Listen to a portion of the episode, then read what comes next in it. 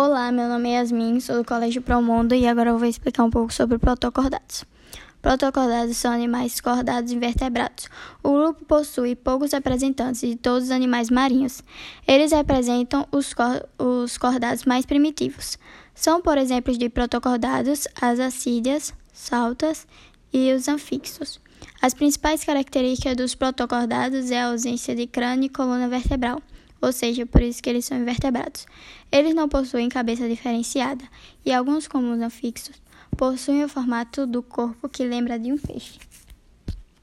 Costumam viver no litoral, enterrado na areia ou fixo às rochas e algas. Os protocordados realizam reprodução sexuada com fecundação externa.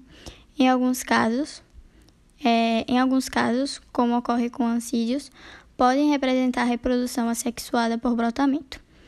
Os protocordados são divididos em dois subfilos, urocordados e celocordados. Urocordados é representado pelos acídeos e salpas. É, quando, todos eles apresentam notocorda na fase larval. Quando ele está na fase adulta, ele acaba perdendo.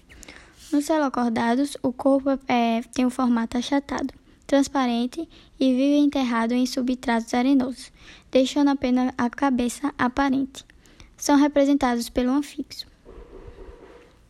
É, durante a fase embrionária, todos os cordados apresentam tubo nervoso dorsal, notocorda e fêmeas faringianas e cauda pós-anal.